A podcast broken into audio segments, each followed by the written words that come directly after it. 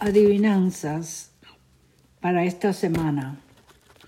Si vienes del centro de Chattanooga y doblas a la izquierda en la esquina de Dayton Boulevard y Signal Mountain Boulevard, sigue derecho. Vas a ver varias gasolineras y vas a pasar un colegio privado muy grande que está a la izquierda. Sigue por esta calle por donde vas y a la izquierda también verás un edificio grande donde venden de todo.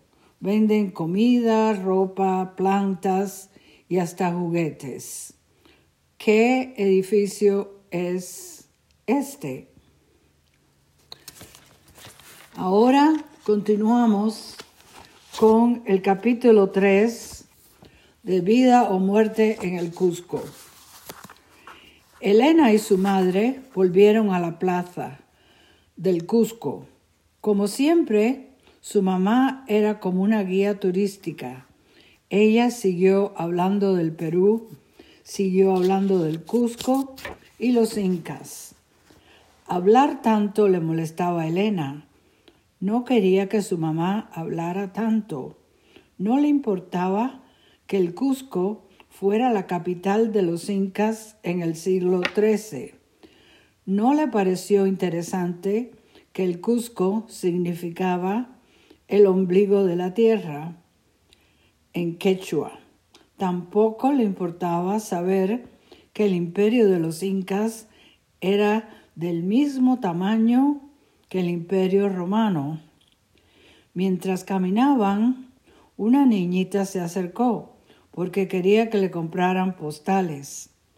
No, gracias, dijo Elena. Luego, un niñito se les acercó pidiendo que le dejaran lustrar sus zapatos. Las dos andaban en zapatos deportivos. Entonces dijeron que no. Una chica les preguntó si querían tomarse una foto con una alpaca. Las dos dijeron que no. Ya estaban cansadas de todo esto.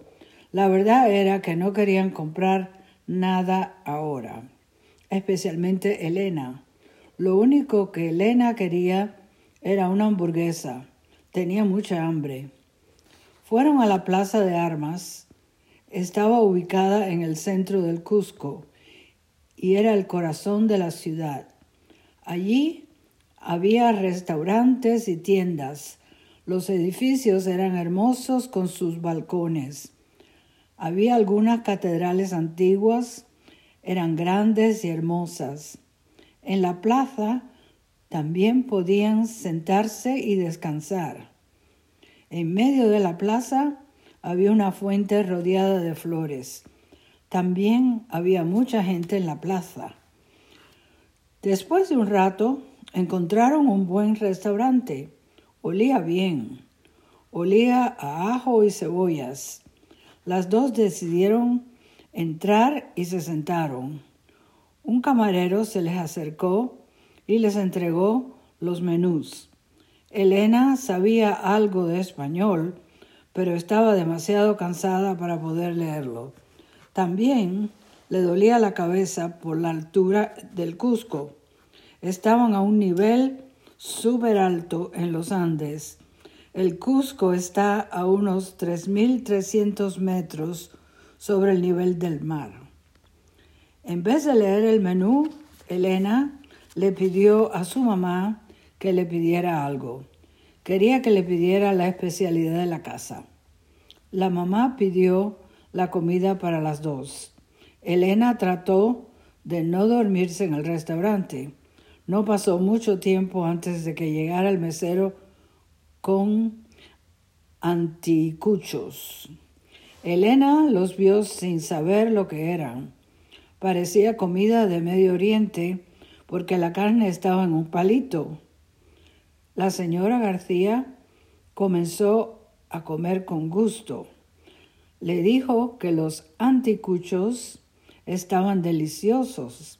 Las dos estaban comiendo cuando Elena le dijo a su mamá, Mamá, ¿qué son estos? Es la primera vez que como algo parecido. No sé lo que son. Carne de corazón. Inmediatamente Elena dejó de comer. ¿Carne de corazón? No lo puedo creer. ¿Quién comería carne de corazón? ¿Por qué no? Hay comida normal como hamburguesas de McDonald's, gritó Elena. Un rato después llegó el mesero con los dos platos. Los puso en la mesa y les dijo, Cuy, es delicioso, buen provecho. Elena miró el plato sin ganas de comer. Aunque tenía muchísima hambre, había perdido el apetito. Vio que en el plato había algún tipo de carne con frijoles y arroz, pero además había una rata cocinada. Una rata grande y horrible. Lo peor de todo era que todavía tenía sus dientes y nariz. Mamá, esto es horrible. No puedo comer esto. ¡Qué asco! ¿Por qué comería esto? Me da, me da gana de vomitar, dijo Elena. Elena, no seas tonta, es carne, es muy rico, le dijo la mamá mientras comía con gusto. ¿Realmente puedes comer eso? ¿Realmente puedes comer eso? No te entiendo. No entiendo cómo puedes comer eso. Voy a convertirme en vegetariana dijo Elena a su madre. La señora García siguió masticando la carne con una cara feliz. Es riquísimo, pruébalo. ¿Sabe a carne de puerco? le preguntó la madre. Mamá es una rata. ¿Cómo puedes comer una rata? gritó Elena. Elena, no seas ridícula. No es una rata, es un cuy. Es una especialidad aquí en Sudamérica. La gente de aquí come cuis, le dijo la mamá. Elena pensaba que comer un cuy era peor que comer una rata. Elena recordaba el cuy que había tenido como mascota cuando tenía ocho años. Su cuy se llamaba Brownie. Era muy bonito, con ojos grandes y café. También tenía pelo suave. Ahora Elena no tenía ninguna ganas de comer. Esperaba que hubiera un McDonald's muy cerca para por fin poder comer algo que le gustara. Está delicioso, dijo la señora García mientras comía. De hecho, en la catedral de aquí hay una pintura de la última cena en la que están comiendo un cuy. Mamá, Solo quiero volver al hotel. Me siento enferma. ¿Cómo puedes comer algo así? No entiendo. La mamá se rió. Al terminar de comer su cuy, Elena... la mamá se rió al terminar de comer su cuy. Elena comió el arroz y los frijoles, pero ni siquiera probó el famoso cuy. Antes de que salieran, el mesero puso el cuy en una bolsa para que se lo llevaran a su hotel para comerlo más tarde. Elena prefería morir de hambre antes de comer un animal como el cuy. No necesitaba una bolsa, solo quería irse del restaurante lo más pronto posible. Su mamá se llevó la bolsa con el cuy. Al salir del restaurante, un niño peruano se les acercó. Era muy pequeño, con pelo negro y piel morena. Tenía unos ocho años. Hola, le dijo la señora García al chico. El chico hizo una seña hacia su estómago indicando hambre. Elena lo miró. Le molestaba ver tantos niños con hambre. Tampoco quería ver a los niños vendiendo cosas tontas. ¿Cómo te llamas? le preguntó la señora García al chico. Marco, respondió. Soy la señora García y esta es mi hija Elena dijo la madre señalando a Elena. Bonita, contestó el chico. Usted es de Estados Unidos. Sí, dijo la madre, somos de Colorado. En Colorado hay muchas montañas altas como las de aquí. Marco sacó una postal de su bolsillo. ¿Quiere comprar una postal? le preguntó a la señora. La postal no estaba en buenas condiciones. Era una postal con la foto de una llama blanca con ojos grandes y negros. La llama parecía estar sonriendo. Elena estaba molesta. No quería comprar otra postal. No quería comprar nada del Perú. No quería hablar con nadie del Cusco. No quería ver a ningún otro niño en la calle. Solo quería que su equipaje llegara. Estaba todavía enojada porque no había llegado antes. Quería regresar al hotel en ese mismo momento para ver si había llegado el equipaje. También quería ducharse y acostarse. Está bien, dame dos postales, le dijo la señora García al chico. Quiero las dos mejores, son para mis amigas en Colorado. Marco le sonrió y le dio las postales a la madre de Elena. Ella le pagó con unas monedas. ¿Podemos salir ahora? le preguntó Elena a su madre. ¿Por qué no le damos el cuy al chico? Seguramente tiene hambre y estaría muy contento con la comida.